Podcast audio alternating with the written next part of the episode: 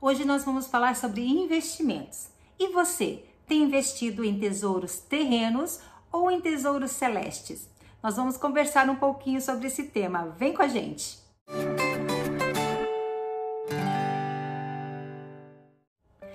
Olá, eu sou a Fábio e esse é o nosso devocional diário Meu Plano com Deus. Hoje é dia 9 de junho, quarta-feira, e para você que acompanha a leitura anual da Bíblia, os capítulos para hoje são segundo livro de Crônicas 32 e 33 e João do capítulo 18, versículo 19 ao 40. Venha fazer parte da nossa grande família. Aqui no YouTube basta você se inscrever no nosso canal, ativar o sininho das notificações e dar aquele like para a gente saber que você gosta do conteúdo. Também compartilhe com seus amigos para que eles possam receber também todos os dias uma porção da palavra de Deus. Vamos para o nosso devocional. O tema de hoje é Investindo na Eternidade. O texto base para a nossa leitura de hoje fica em Mateus 16, do versículo 24 ao 28. Mantenham os olhos fixos nas realidades do alto. Pensem nas coisas do alto, pois vocês morreram para esta vida e agora sua verdadeira vida está escondida em Cristo. Colossenses 3, do versículo 1 ao 3. Jesus disse aos seus discípulos: Se alguém quer ser meu seguidor, negue-se a si mesmo, tome a sua cruz e siga-me. E elevou o padrão ainda mais. Se tentar se apegar à sua vida, a perderá. Mas se abrir mão de sua vida por minha causa, a encontrará. Lucas 14, 25. Considerando-se as duras realidades destes requisitos, por que alguém desejaria segui-lo? Felizmente, Jesus nos deu a motivação para assumir um compromisso tão radical colocado como a minha experiência seria algo assim: abandono os meus caminhos egoístas, tomo a minha cruz e sigo a Cristo, pois estou investindo na eternidade. É fácil preocupar-se com a vida na terra. O que Jesus pode fazer por mim aqui e agora? Ele pode me ajudar a conseguir aquela promoção? Será que ele me curará do câncer? Jesus falou sobre dois paradoxos. Aquele que vive só para si mesmo perderá sua vida no final. E perder o prazer pelo pecado não se compara à perda de sua alma eternamente. Versículos 25 e 26. Quando voltar, ele julgará cada pessoa de acordo com as suas ações. Jesus nos pede para não vivermos para esta vida, mas para a próxima e nos convida a investir nele o apóstolo Paulo nos oferece a mesma oportunidade de investimento.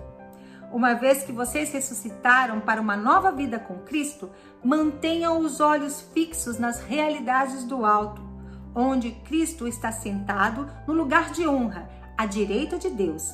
Pensem nas coisas do alto e não nas coisas da terra, pois vocês morreram para esta vida. Mateus 6, 22, 33 e Colossenses 3, do versículo 1 ao versículo 3. Para vivermos sabiamente, precisamos manter o nosso foco na eternidade. Somente ao investirmos na pessoa de Jesus, teremos dividendos eternos. Mateus 6, versículo 19 ao 21. Invista a sua vida no cumprimento do propósito de Deus. Amém. Em Mateus 6, 24 diz assim: Ninguém pode servir a dois senhores, pois odiará a um e amará o outro, ou se dedicará a um e desprezará o outro. Vocês não podem servir a Deus ou o dinheiro. Olha o grau de perigo que Jesus está apontando aqui neste versículo. Veja bem que ele colocou o dinheiro como opositor a Deus. Não foi Satanás, o diabo, ele colocou o dinheiro porque pessoas podem até morrer ou matar por causa de dinheiro e poder. Então precisamos estar muito atentos à nossa relação com o dinheiro. Será que nós temos desprezado a Deus por conta de bens materiais, desprezado a Deus por causa de conquistas materiais? E nesse texto de Mateus, logo em seguida, ele fala sobre as preocupações da vida cotidiana. Por que, que vocês se preocupam com o que vão comer, com o que vão vestir? O vosso Pai Celestial sabe de todas as coisas que vocês precisam. Se Ele cuida dos passarinhos, dos lírios do campo, Ele não vai cuidar de vocês, que são seus filhos? Eu tenho duas filhas, eu tenho a Milena e a Eduarda, e elas não precisam falar para mim toda hora do almoço que estão com fome, porque eu sei do que elas precisam. Então eu preparo o almoço e elas chegam e o almoço está na mesa. Da mesma forma, elas não precisam chegar no final do ano letivo e pedir para mim, mãe, faz mais minha rematrícula. Elas não precisam, porque eu sei do que elas precisam. Eu vou à escola e já faço a rematrícula delas. Da mesma forma é Deus. Então o que Jesus quer nos mostrar aqui nesses versículos? Que nós precisamos ter a dependência no Senhor, depender do Senhor Jesus. Por isso que ele pede para que nós neguemos a nossa vida, que a gente tome a nossa cruz e a gente siga Ele, porque Ele sabe o que é melhor para nós. Essa é uma confiança no amor de Jesus, no amor de Deus Pai. Nesse texto de Mateus fala: buscai primeiro o reino de Deus e a sua justiça, e as demais coisas vos serão acrescentadas. Mas tá, Fábio, a gente não estava falando sobre investimentos? Exatamente, nós estamos falando sobre investimentos.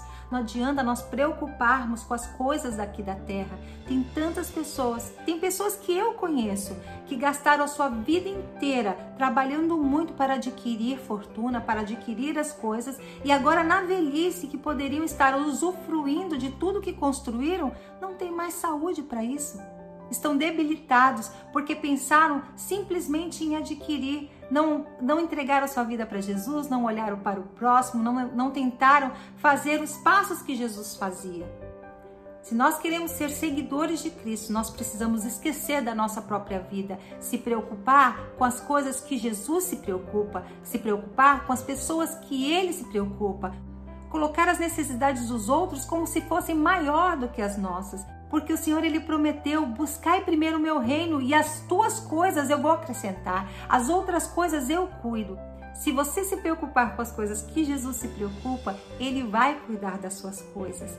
O nosso tesouro não está nessa terra, o nosso tesouro está na glória, está nos céus, é estar na presença do Senhor por toda a eternidade. Agora eu quero que você pense um pouco em que você tem gastado o seu tempo e o seu dinheiro tem sido para glorificar ao Senhor ou não? Tem sido para honrar ao Senhor ou para honrar a sua própria vida? Pense que o nosso tempo gasto é tão importante quanto o nosso dinheiro gasto. Pense nisso.